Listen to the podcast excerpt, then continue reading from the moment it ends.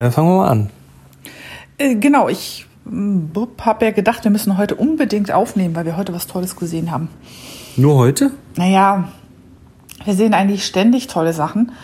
Ähm, aber ich habe gesagt, wir sehen so viele tolle Sachen und bevor wir das alles wieder vergessen, müssen wir dringend aufnehmen. Ja. Also, fangen wir mal, wo fangen wir an? Fangen wir mal bei, bei, bei Pferdeäpfeln an. genau, das finde ich total großartig. Mm, ich denke ja im Moment ständig an unseren Garten, obwohl wenn wir nach Hause kommen, mm, ist ja noch, ist ja noch Winter. Also da, wo wir dann wieder hinkommen, ist ja wieder Winter. Ähm, aber weil ich da ständig dran denke, dass ich mehr im Garten machen möchte, fällt mir das hier besonders auf, dass man hier an jeder Ecke Pferdeäpfel kaufen kann. Dann steht da nämlich an der Straße, so wie woanders äh, Free Range Eggs steht oder Veggies oder was auch immer, steht dann ein großes Schild an der Straße Horse Poo. Und dann kannst du säckeweise kaufen? Kannst du säckeweise kaufen, kostet so. Das ist ein super Dünger. Pro Sack so zwischen einem und zwei Dollar, das ist unterschiedlich. Und an manchen Stellen sollst du den Sack zurückbringen. und dann kriegst du halt einen Sack voll Pferdeäpfel. Und ähm, die sind, glaube ich, nicht nur gut für die Rosen, sondern also für alles Mögliche. Ich weiß noch, dass meine Mutter früher erzählt hat, dass ähm, sie öfter mal, wenn, wenn früher an der Straße vorbei irgendwie jemand mit dem Pferd unterwegs war, dass meine Oma sie rausgeschickt hat mit, mit dem Kehrblech aufsammeln, wenn das Pferd da irgendwas von sich geworfen hat.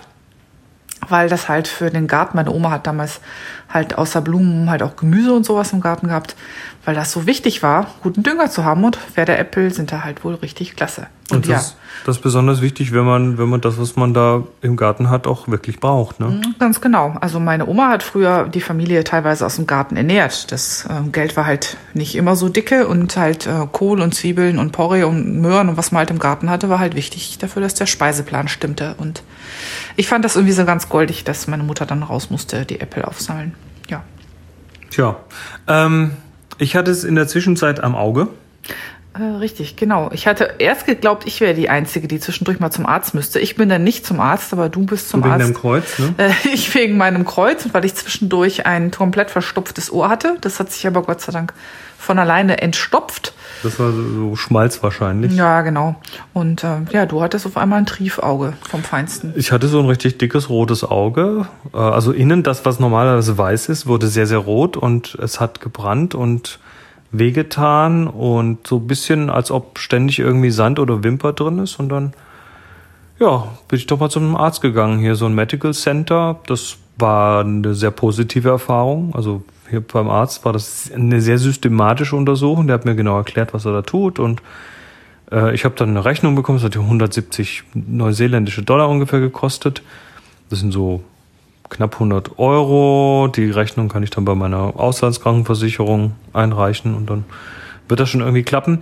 Und ja, der hat dann festgestellt, dass da halt tatsächlich so ein bisschen das Weiße am Auge verkratzt ist an einer Stelle. Da muss sich wohl entweder zu stark gerieben haben oder ist was reingekommen, weiß man nicht genau. Ähm, ja, Augentropfen bekommen, hat so fünf, sechs Tage gedauert. Mit viel Tropfen und Schmieren und Zeug und äh, jetzt ist wieder gut. Also war das linke Auge, das ist nicht das Wichtige, trotzdem doof und war aber irgendwie, naja, war eine okay Erfahrung so mit, mit hier, mit dem Gesundheitssystem nervt halt ein bisschen, wenn, wenn man in einem Land ist, wo man so viel zu gucken hat, wenn man da nicht auch nicht gucken kann. Ja, ich Aber konnte ja mit dem Geschmiere und Getropfe ging das einigermaßen. Also hat ganz gut funktioniert. Äh, ja. Ähm, genau, und was, was mir halt immer wieder auffällt, ich meine, ich, ich liebe Neuseeland auch für die Dinge, die man im Reiseführer findet, aber ehrlich gesagt, je länger ich hier bin, desto mehr finde ich ja die Sachen spannend, ähm, die nicht im Reiseführer stehen. Äh, heute finde ich es zum Beispiel auch total in Ordnung, einfach äh, einen Tag auszuchillen und äh, warum, das erzählen wir euch gleich noch, äh, warum das gerade hier ganz interessant ist. Aber wir waren vor zwei Tagen, ist das schon, ja, so ungefähr vor zwei Tagen, sind wir von, wir hatten da ja so ein äh, kleines Häuschen in der Nähe vom Strand in Riverton. Riverton ist so ein, mm, ja, man kann sagen, so eine Sommerfrische für Kiwis, also liegt in der Südküste, ist so ein, ist so ein kleines Künstler, Fischerdorf, wie auch immer. Also es ist eigentlich ganz, ganz niedlich, ist im Moment schon ziemlich leer und ein bisschen ausgestorben, weil die Neuseeländer halt schon länger keinen Urlaub mehr haben. Und wir sind von Riverton aus Richtung Inverkagel gefahren, weil wir da eigentlich äh, unser Museum angucken wollten und so und haben dann zufällig mitbekommen, dass es dort eine ziemlich besondere Art von Schrottplatz gibt. So drücke ich das jetzt mal aus. Ja, also das läuft unter dem Titel Demolition World. Und wir haben das über so TripAdvisor haben wir geguckt und das war so ziemlich weit unten in der Liste, aber dann nach den ersten Blicken dachte ich, das könnte vielleicht interessant sein. Äh, das ist eine Firma, die so Entrümpelungen und Abrisse macht. Wie das Gebrauchtwarencenter T. Jonas in Rocky Beach, muss man sich das vorstellen. Okay, und es ist tatsächlich äh, ja so, ein so ein Laden, die halt ganz viel altes Zeug aus Häusern rausholen. Und äh, die Frau davon, die hat vor 14 Jahren sich überlegt, da müsste man doch was draus machen.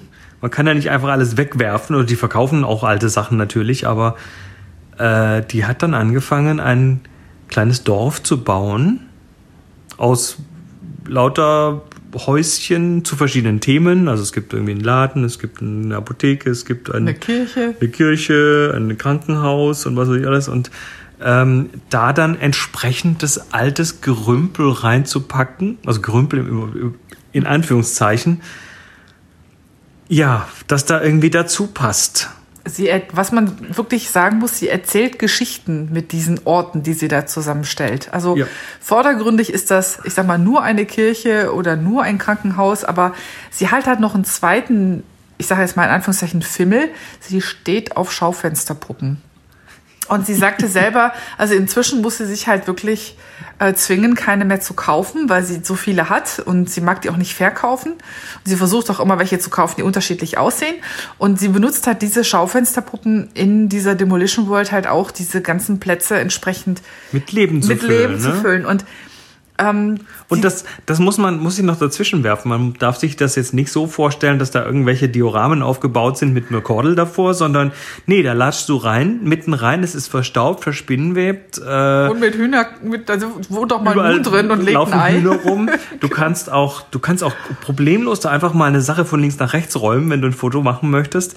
Das ist also jetzt nicht irgendwie unberührbar. Ganz im Gegenteil, das wird quasi auch von den Besuchern bewohnt. Ja, und das, das ist extrem skurril und teilweise schon fast ein bisschen scary. Also man kommt sich mitunter vor wie in einer Stephen King Novelle oder ähm, also das ist, das wirkt alles sehr belebt durch diese Schaufensterpuppen, aber auf eine fast schon gruselige, gruselige ne? creepy Art und Weise, weil die dann halt nicht perfekt sind oder halt dann blättert den Schaufensterpuppen schon so ein bisschen die der Lack vom Gesicht äh, oder die, ein Auge ist verdreht oder die Hände fehlen oder sowas. Also, also Leute, Fotografen und Fotografinnen, die sich so für den Urbex-Bereich, also Urban Exploration interessieren, so Lost Places Geschichten und die mal irgendwie, was weiß ich, gerne mal so ein altes aufgegebenes, eine alle aufgegebene Fabrik oder eine Schule oder ein Sanatorium oder sonst was äh, entdecken möchten mit der Kamera, die sind da auch ganz gut aufgehoben. Ne? Super, das ist eigentlich ein Fest. Also mir ist es so gegangen,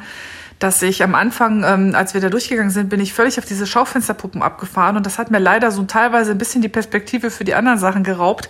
Ähm, ich glaube, um das vollständig zu erfassen und die Geschichten, die da drin erzählt werden, müsste ich da mehr als einmal hin.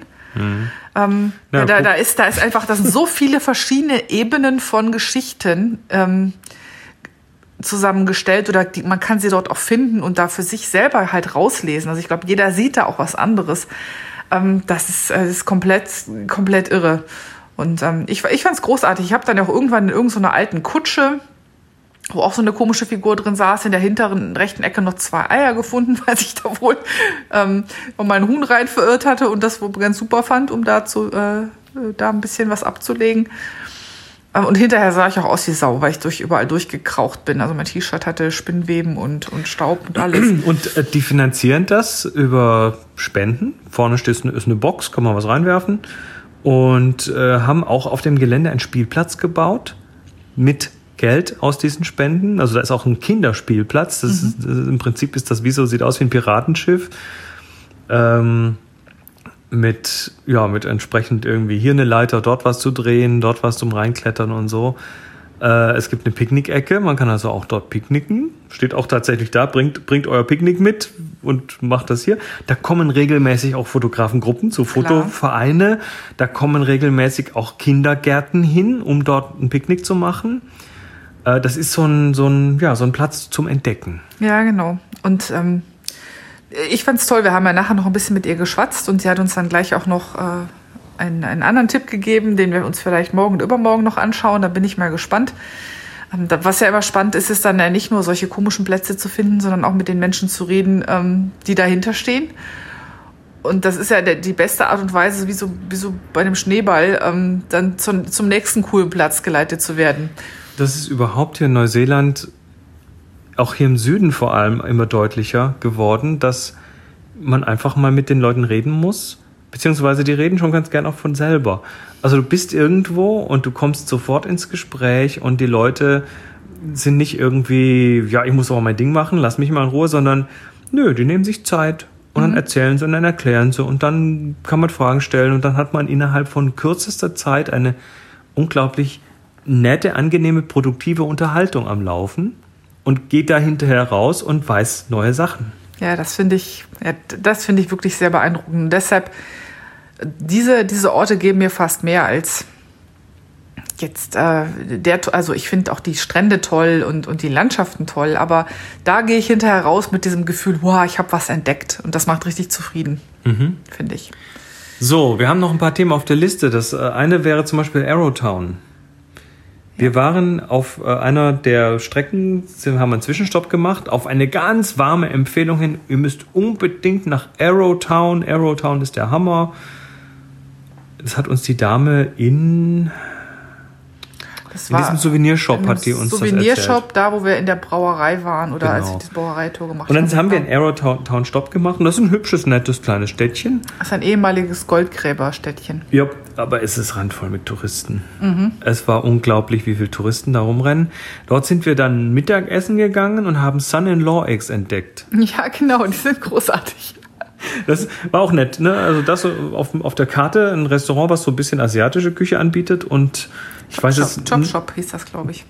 Äh, äh, ja, genau, Chop Shop. Mhm. Und ich weiß es nicht mehr genau, auf, auf welches Land sich das bezieht, Vietnam, aber. Vietnam meines Wissens. Okay, ich habe nachgeschaut, was dann in Law Eggs sind.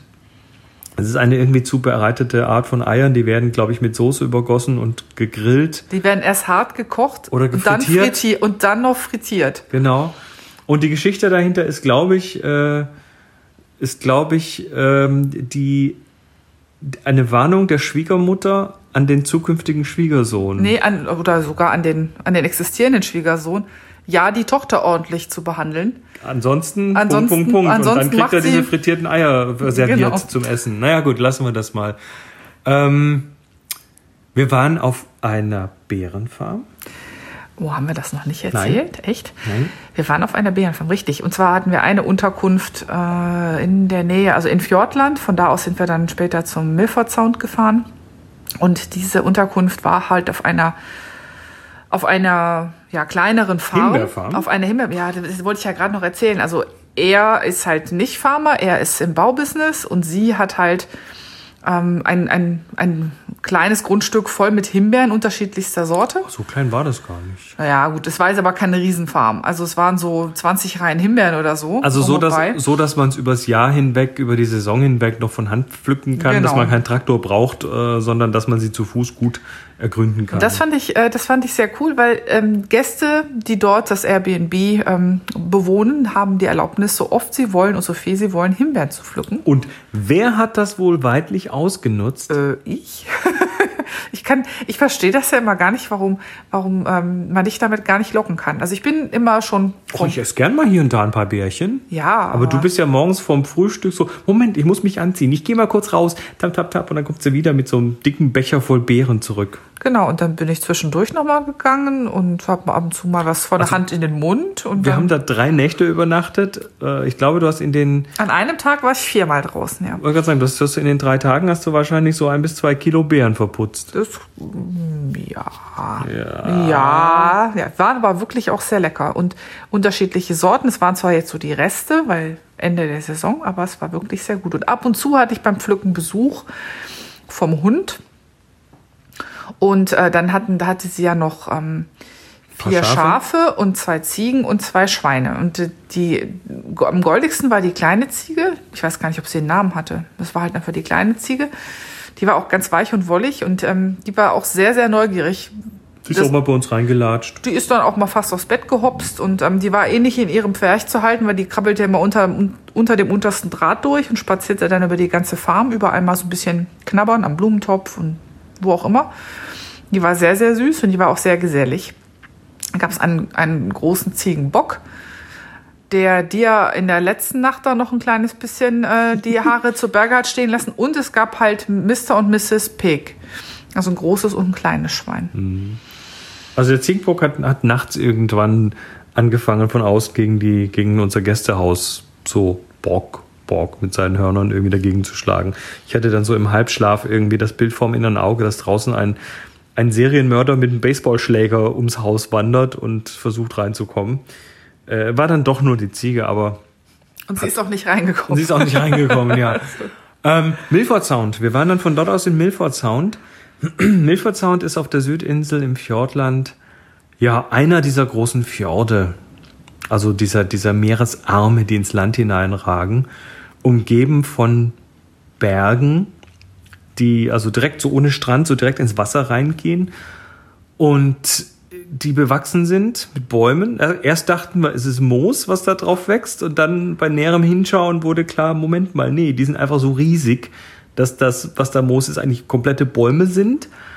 Ähm, es ist ein bisschen touristisch dort. Also du kannst dieses Milford Sound eigentlich wirklich nur ergründen, indem du da hinfährst und dann dort eine Fähre buchst oder vorher schon eine Fähre buchst. Da fahren dann so oder eine Cruise, ne, so, eine kleine, so eine kleine ein-, zweistündige Kreuzfahrt, geht auch länger. Und die fahren dann dort von, also sieben, acht Firmen, die da irgendwie ihre Station haben und es sind, ich sag mal, locker zehn von diesen Cruise Ships parallel unterwegs und es ist so ein bisschen organisiert und auf dem Schiff sind dann auch eben lauter Touris, klar, wir sind ja auch Touris hier. Ähm, und deshalb haben wir es auch nicht gebucht erst, weil wir dachten, naja, mal schauen. Und als wir dann da so reingefahren sind, haben wir einfach festgestellt, Moment, das ist ganz schön monumental hier. Das ist ganz schön heftig, wie das aussieht. Wir können eigentlich nicht hier wegfahren, ohne so eine Cruise gemacht zu haben. Das haben wir dann auch spontan gemacht. Und äh, also ich kenne diese Fjorde so von, ja, von Norwegen, von, von Lofoten und so äh, die dort schon geil sind. Aber das ist nochmal eine andere das Skala ist noch eine ganz andere Hausnummer. Also ich, ich habe auf dem Schiff gestanden und was Milford Sound hat so unwahrscheinlich beeindruckend macht, ist zum einen die Höhe dieser Berge. Also wenn man da durchfährt, dann ist das halt einfach nochmal auf einer anderen Skala als Nor Norwegen und Lofoten. Und die Größe dieser, dieser ähm, Fjorde oder dieses Fjords, die ist einfach, der ist riesig. Der ist riesig und dann muss man sich vorstellen, dass dort dann auch noch fast an jedem Hügel, Hügel in Anführungszeichen, Berg. Monsterberg, der da am Rand des Fjordes steht, irgendwie noch ein Wasser runterfällt. Also das ist das, das ist wirklich der Fjord der Wasserfälle, die direkt ins Meer fallen. Und, und von, nicht und von weitem sehen die auch alle noch recht handlich aus, aber dann fährt man mal ran und dann ist man an einem Wasserfall, der eigentlich die Höhe eines Wolkenkratzers hat. Also so so, ja, hier, der hat irgendwie dreimal die Höhe von den Niagara-Fällen und äh, wenn du da die, dann mit dem Schiff in die Nähe kommst, dann wird dir irgendwann klar, wie ja, monumental das ist, wie episch groß das Zeug alles ist. Ja, ganz genau. Also auf dem Schiff habe ich einfach gemerkt, ähm, das kann man nicht nicht machen. Das ist mhm. super touristisch und ich war davon erst so ein kleines bisschen, na eher so abgeturnt. Aber diese Landschaft ist so großartig, die kann man sich nicht entgehen lassen. Da lässt man auch so ein Touri-Cruise-Ship mal über sich ergehen, ne? Ganz genau, ja. Und das war aber übrigens auch so ein Ort, wir haben das ja schon mal erzählt, wir verstehen irgendwie nicht ganz, wieso wir das mit den Sandflies irgendwie, warum uns das irgendwie nicht passiert. Alle warnen uns, Milford Sound wirst du aufgefressen von den Sandflies und wir haben so ein bisschen, so ein bisschen Anti-Brumm-Zeug drauf gemacht und das war dann aber völlig okay. Ja, also bisher an jedem Ort. Wir hatten einen Ort relativ zu Beginn, als wir neu auf, auf der, Nordinsel. Auf, nee, als wir auf der Südinsel waren schon, wo wir über diese Hängebrücke gegangen sind. Da waren tatsächlich sehr, sehr viele von den Viechern, aber da waren wir gut präpariert, ordentlich eingesprüht, also da ist uns nichts passiert. Aber das war auch im Grunde der einzige Ort an allen anderen Orten, wo man uns davor gewarnt hat, dass es unfassbar viele Sandflies geben würde, haben wir so gut wie keine angetroffen. Ich vermute, dass es daran liegt, dass es dann zu dem Zeitpunkt relativ windig war. Ansonsten kann ich nur sagen, ich habe keinen einzigen Sandfly-Biss. Ich habe ein paar Mückenstiche gehabt, aber auch, das hielt sich sehr in Grenzen. Die haben sich, Gott sei Dank, in diesem Urlaub hauptsächlich von dir ernährt. Also die, ne? die, die Warnungen, dass man hier auf der Südinsel immer lange Ärmel und das ist zerbeißt einen ständig irgendwas äh, und in der Nordinsel ist es völlig okay. Bei mir war es genau umgekehrt. Also ich wurde am, am dramatischsten tatsächlich auf der Nordinsel in Coromandel gebissen von einem Mückenschwarm, der mir gleich mal so am, am Anfang irgendwie beide Beine mit jeweils drei, vier Stichen zersetzt hat. Gut, dass wir unseren Brutzler dabei haben, dieses Hitzegerät. Das ist tatsächlich effektiv, das funktioniert, das zersetzt irgendwie oder das, das durch die Hitze gehen irgendwie diese Gift, diese Eiweiße kaputt in diesen Giften. Und äh, das funktioniert richtig gut. Da haben wir uns auch schon irgendwie zweimal Batterie nachgekauft, weil wir das ständig verwendet haben. Aber du machst das drauf und dann juckt das irgendwie einen Tag lang nicht mehr oder so. Wenn du Glück hast und früh genug dran kommst, dann kriegst du die komplett weg damit. Mhm. Ähm, dann waren wir in Riverton. Das war die erzählt, originale genau. Kiwi Badge. Ja. Also so eine, so eine, äh, so eine Kiwi, ja ursprünglich mal so eine Strandhütte, die so eine, wie so eine Dacha oder so eine, so ein Gütchen oder ein, äh, wie sagt immer? Laube. Eine Laube. Eine Laube. Sagen die Berliner ähm, dass das dann schon schön ausgebaut war und so. Das war ganz cool. Ähm, dort haben wir auch so komische Dinge am Strand gesehen. So Stangen mit mit Ketten dran. Ach, genau, richtig. Und, äh, und irgendwie so, so aus Metalldraht gebogenes Zeug. Und wir haben echt nicht gewusst, was das ist. Und hab das haben wir ein Bild gepostet. Kann uns jemand erklären, was das ist? Und es kamen, glaube ich, 50 Leute zurück auf verschiedenen Plattformen.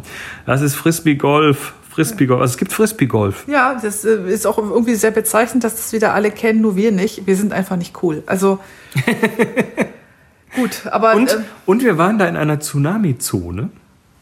Das war nämlich am, am Meer quasi, also ein bisschen so über die Straße und noch ein paar ja, Meter den Berg hoch. Alles hier Tsunami-Zonen. ja, ja, aber, aber das Interessante war, dass das dort halt, dass dort überall Schilder waren Vorsicht, du bist in einer Tsunami-Zone, bitte mach dich mit den Vor, äh, Vorsichtsmaßnahmen ähm, vertraut. Wir haben uns dann noch diese Geonet-App, also so eine App, die einen sagt, wenn irgendwo ein stärkeres Erdbeben war und so, äh, installiert. Die hätte mich zwar nachts nicht wecken können, aber dann hätte ich wenigstens nachgucken können, wenn es wackelt, wie stark das ist und wo es war.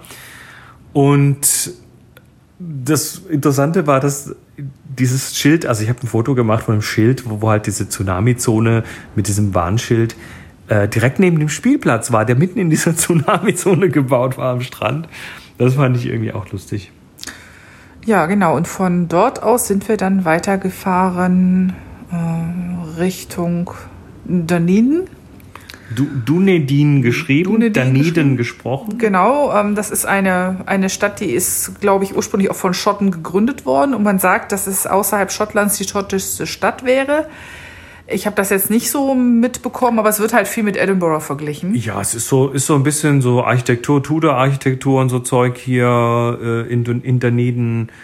Ähm, es ist nett, äh, aber jetzt irgendwie, ja, also schön, dass wir da waren, aber jetzt nicht so viel Wow ja, irgendwie. Ich, ich fand es ganz schön, weil es hier einen Stoffladen gab, von denen ich in Deutschland schon gehört habe und ich natürlich unbedingt besuchen musste. ja, ja, du hast ja, auch ja. Sachen gekauft. Ich habe auch Sachen gekauft, genau. Ähm, wir haben unterwegs noch einen Stopp gemacht und haben uns Seelöwen angeguckt. Richtig. Äh, es war in den Y-Dingens, ich habe es vergessen, also irgend so an irgendeinem so äh, Leuchtturm in den Catlins waren, und das war auch wieder so ein Ding, an, an, an irgendwelchen anderen Ecken dieser Welt wäre da ein riesen Schilderwald und, und, und Geländer und Vorsicht und bla. An dieser Stelle bist du einfach hingelatscht. Da war ein Schild, Vorsicht, Seelöwen, bitte 10 Meter Abstand halten. Mhm. Ähm, und dann sind die da am Strand und da liegen die und da kannst du als Touri einfach hinlatschen. Genau. Und halt, darfst halt nicht zu nah ran, aber das versteht sich, glaube ich, von selbst. Und eigentlich sollten da auch Pinguine sein, die kleinen blauen Pinguine. Und wir hatten dann, waren dann erst an der Stelle am Strand, also wir hatten erst so ein kleines, ähm, so einen kleinen Leuchtturm gesehen, der war auch noch relativ besonders, war noch einer von zwei verbleibenden Holzleuchttürmen an der neuseeländischen Küste. Und dann sind wir halt runter an den Strand, haben die Seelöwen gesehen und haben nach Pinguinen Ausschau gehalten, aber keine gesehen. Wir dachten dann doch, wir sehen welche. Ja, und dann haben wir den Strand entlang geguckt. Das war so eine, der machte so ein bisschen so eine Kurve und haben hinten einen ganzen Haufen von aufrecht gehenden Vögeln, sage ich jetzt mal so, nebeneinander gesehen und sind dann ähm, erstmal ganz tapfer diesen Strand entlang gestiefelt. Ich fand es besonders prall, weil ich hatte Schuhe an, die irgendwie mehr so wie Löffel wirkten. Schaufelschuhe. Schaufelschuhe. Und ich hatte halt in kürzester Zeit nicht einen Stein im Schuh, sondern den halben Strand. Hab dann die Schuhe ausgezogen, aber barfuß ging es dann halt auch nicht gut, weil das war so ein Steinchenstrand und das war dann wirklich eher etwas schmerzhaft. Also Schuhe wieder an, weiter gelöffelt. Und als wir uns dann diesen Vögeln genähert haben, haben wir festgestellt, dass es keine Pinguine waren, sondern, das hast du nachher gegoogelt? Mhm, ich habe äh, nachher nochmal Vögel von Neuseeland gegoogelt, also äh, en endemische Vögel, das heißt welche, die tatsächlich von hier sind, die sind die sogenannten Tüpfelscharben. Das mhm, ist jetzt dein Lieblingswort, ne? Tüpfelscharbe. Ein grauer mhm. Vogel, der, wenn er am Strand sitzt, hauptsächlich sich sein eigenes Gefieder putzt. Ähm, und das aber in großen Gruppen. Das aber in, das war eine richtige Kolonie, das waren ein paar hundert Stück da irgendwie am Strand und zwischendrin ein Seelöwe, der da mal eben schnell aus dem Wasser kam. Genau. Also wie, so wir, wie wir eigentlich schon dachten, wir könnten umkehren, weil diese Tüpfelscharben dann doch keine Pinguine waren, tut sich plötzlich das Meer auf und äh, dann kommt so ein, kommt so ein Riesenviech da rausgewackelt und legt sich ganz geschmeidig mitten rein. Mitten, mitten rein. Und die Vögel haben sich eigentlich auch nicht weiter, die nur so äh, Seelöwe, äh, Schulterzug. Die kennen sich, ne? Die kennen sich, genau. Äh, die, der Seelöwe hier ist übrigens der neuseeländische Seelöwe, der ist auch endemisch. Der ist auch von hier, ähm, den gibt's auch wohl nur hier. Und der hat so ein bisschen Fell und ist irgendwie, weiß ich, müssen wir jetzt, müsste ich mal Mario fragen. Also es ist irgendwie anders als woanders. War auf jeden Fall auch sehr gemütlich, hat sich von uns auch nur wenig stören lassen, ab und zu mal ein bisschen sich aufgebäumt und rund rumgeguckt, aber dann sich wieder zurückfallen lassen und weiter gedöst. Aha. Und äh, ich habe ganz tolle Mupfeln gefunden da. Das Mupfeln gesucht? Hm, ja, das ist hier in Neuseeland am Strand gibt es immer tolle Muscheln und ich habe, ich weiß die Namen nicht mehr, aber ich habe jetzt ein kleines so ein, so, ein, so ein Täschchen, was wir von der Airline manchmal bekommen, wo dann so die Zahnbürste und so drin sind. Da habe ich jetzt meine Muschelschätze drin, wie so ein kleines Kind. Und die werde ich hoffentlich heil nach Hause bringen und dann auf der Fensterbank dekorieren. Aber die sind toll, sind riesengroß. Also dass ich habe wirklich teilweise richtige dicke Teile. Sehr schön. Ähm, zwischendurch noch kurz ein Danke übrigens an Michael, der uns nämlich kommentiert hat, nachdem wir die Weine, nachdem wir geweint haben, dass wir viele der neuseeländischen Weine in Deutschland nicht bekommen werden äh, der hat uns hingewiesen auf neuseeland-weinboutique.de. Ja. Das ist ein Onlinehandel, der viele neuseeländische Weine führt. Und äh, lieben Dank, Michael. Da werden wir mit Sicherheit uns nochmal irgendwie rumgucken. Ja, wenn wir weiter so abstinent leben, dann müssen wir noch schauen, wie wir zwei Flaschen noch nach Hause kriegen. Wir haben noch Wein übrig, ne? Wir mhm. haben gar nicht so viel getrunken. Wir haben jetzt, den Viognier noch und den einen roten, den du mitgenommen hast. Tja. Hm. Und wir sind, wir in drei Tagen fliegen wir schon. Und wir wieder. lassen den nicht hier, das sag ich dir. Ja, ja, ist nämlich schon bald rum hier. Ja. Also das ist auch so ein bisschen schade. Also auf der einen Seite ähm, gibt es so Dinge, die ich zu Hause habe, die ich langsam vermisse. Nämlich meine Nähmaschine zum Beispiel und mein Spinnrad. Auf der anderen Seite bedeutet nach Hause fahren für mich auch, dass ich dann irgendwann äh, in knapp zwei Monaten wieder arbeiten muss, wo ich ehrlich gesagt im Moment nur so bedingt viel Lust drauf habe. Und es bedeutet, dass ich dieses tolle Land verlassen muss. Mhm. Und das finde ich ähm, sehr schade, weil das ist ja irgendwie, wie soll ich das sagen? Also abgesehen davon, dass es landschaftlich total toll ist, ähm, ist es irgendwie so ein Land, was für mich Gelassenheit und Entspanntheit ausdrückt. Es fühlt sich, vor allem wenn man aus Deutschland kommt, auch deutlich weniger bürokratisch an. Ähm, ich weiß nicht, ob es tatsächlich so ist, aber in einer Hinsicht ist es so. Wir sind ja jetzt hier gerade so an, auf unserer vorletzten Unterkunft. Das ist eine Farm. Wir haben uns vorher ausgeguckt, einen Farmstay. Das sind also speziell Farmen, die äh, zum Beispiel Schafe oder sowas haben. Oder eben auch diese Berry Farm war so ein Farmstay. Mhm. Äh, wo man ja dann quasi Gäste, Gästehaus, Wohnungen hat auf einer Farm. Und das hier ist jetzt eine Farm bei Daneben die haben so 60 bis 80 Schafe, äh, kein Hund. Nein. Manchmal Cattle, also Rinder, aber diesmal momentan auch nicht. Das heißt, es sind nur Schafe hier. Ähm, recht großes Gelände mhm. und einen Hangar mit dreieinhalb Flugzeugen drin und der Eigentümer, Wovon zwei selbst gebaut sind. wovon zwei selbst gebaut sind und der Eigentümer ist gerade dabei, äh, eins weiter noch fertig zu bauen, will das im Sommer fertig haben. Ähm, die, die Schafe, die jetzt noch irgendwie in der Mitte von diesem Grundstück waren, sind mittlerweile äh, heute auf einen auf eine Koppel, die weiter draußen liegt, geschubst worden, weil das, was das mittlere hier dient eben auch als Start- und Landebahn für diese Flugzeuge und der Tom, der hier an seinen Flugzeugen bastelt, der sein ganzes Leben lang fliegt, äh, ist dieses Jahr 90 geworden und baut jetzt noch sein weiteres Flugzeug fertig. Und das sind Alt Microlights. Das ist ja eine Flugzeugklasse. Ähm, die sind von der Größe schon ganz ordentlich, aber sie sind sehr leichte Flugzeuge und das ist eben so eine bestimmte Klasse. Wahrscheinlich hat es auch mit der Motorisierung und so zu tun. Frag mich nicht, ich bin kein Pilot. Vor allem, also was in, in Neuseeland ein Microlight, ein Da müssen wir mal Microlight einen ist Fachmann fragen.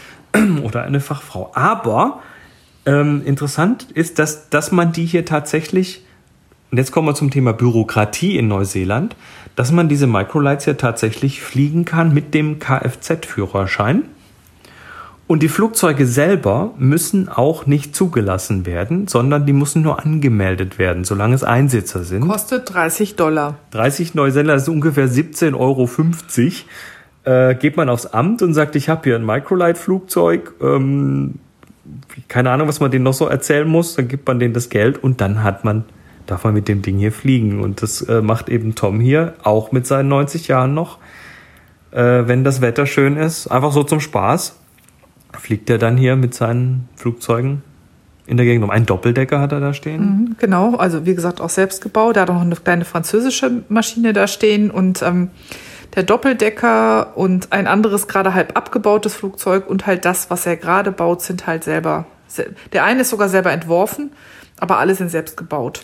Und das, äh, das letzte, was er jetzt gerade baut, das ist nach Plänen, nach einem Design irgendwie aus den 1920ern, äh, was er aber modifiziert hat. Also er Ja, hat den breiter und länger. Und breiter, länger, den, den Kühler woanders platziert und so ein paar Sachen halt. Vorne ein Motor, ein Peugeot-Motor aus einem Unfallauto, äh, der jetzt gerade noch irgendwie fertig gebaut wird. Also äh, sagenhaft. Ich bin völlig baff und mal schauen, wenn der Wind nachlässt, ob ich dann heute Abend sogar noch ein bisschen hier mit der Drohne rumfliegen kann.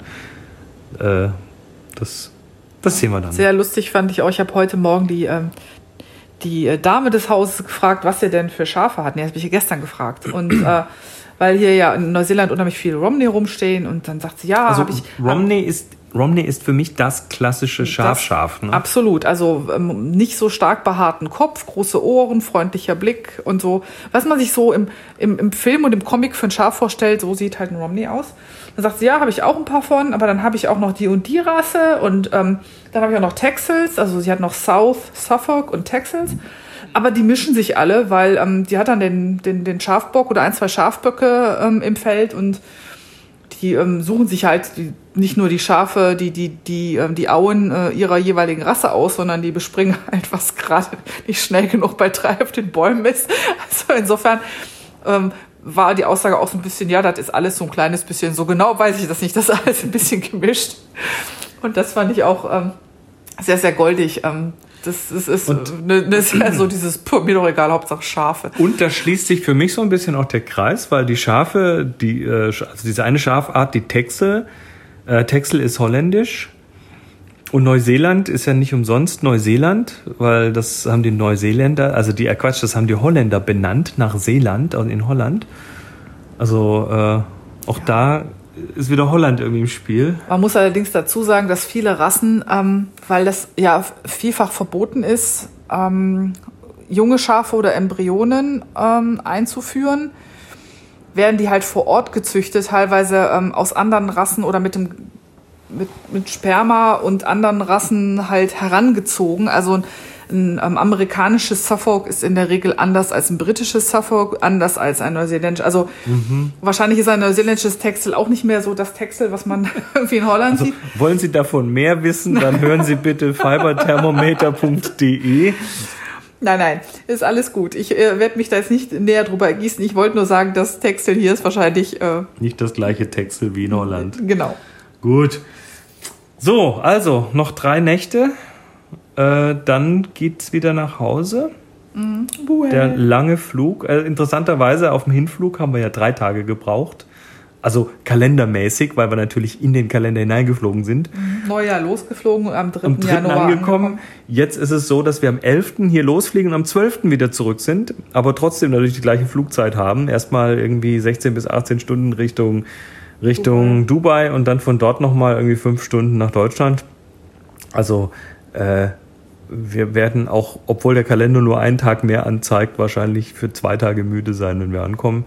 Für mich geht's dann nach drei Tagen schon wieder weiter. Also ich bin dann drei Tage da und dann geht's äh, schon wieder weiter, tatsächlich zum Arbeiten, nämlich äh, Richtung Lofoten beziehungsweise Richtung Nordnorwegen. Aus dem Sommer in den Winter. Aus dem Sommer in den Winter. Im Februar in Nordnorwegen dürfte es erbärmlich kalt sein, aber das Schiff ist hoffentlich schön warm.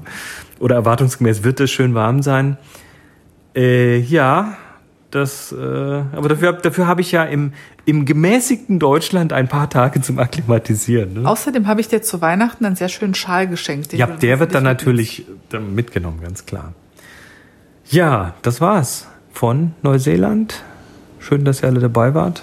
Genau, und wir verabschieden uns, äh, keine Ahnung, bis demnächst.